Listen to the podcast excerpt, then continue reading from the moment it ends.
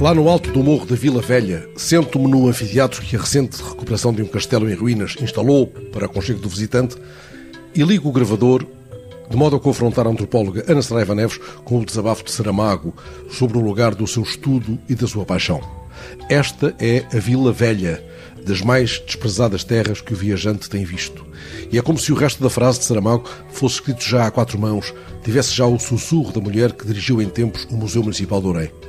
Mas neste lugar abandonado, teimam em viver pessoas e dessa teima deviam ser consideradas e respeitadas. Esta teima é, afinal, o lema e a escora da ação desta mulher que defendeu perante um congresso de seus pares o antropólogo em cada museu.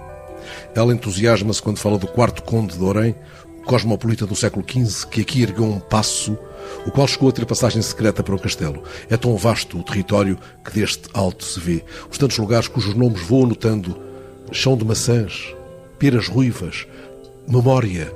Ana Saraiva Neves acrescenta espite, cujo nome vem do latim medieval e que está associado à hospitalidade. E, contudo, trata-se da freguesia com maior percentagem de imigrantes para a França nos anos 60.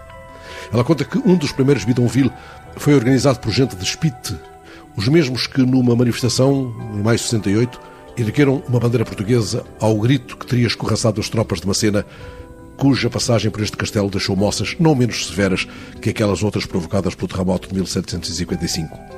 Mas o grande sobressalto surgiu quando a antropóloga me chamou a atenção para o nome de um povoado ali no Supé, Mulher Morta.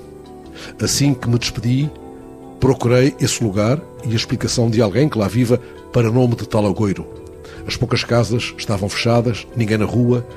Parei o carro, fui vasculhando recantos em redor do cruzeiro, nada, até que num quintal de destroços, um homem, talvez dormitando, acudiu ao meu cumprimento. Levo no gravador a trêmula e vaga explicação de um episódio funesto que marcou para sempre a vida deste lugar. Do quintal do homem, entorpecido, vê-se o castelo em todo o seu esplendor. Há quanto tempo não vai lá acima? Pergunto-lhe. Levanta a bengala, como se esse gesto seja já a resposta bastante.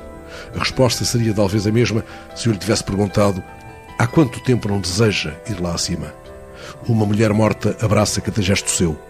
Desisto de procurar respostas na aldeia ali adiante, aquela a que chamaram memória.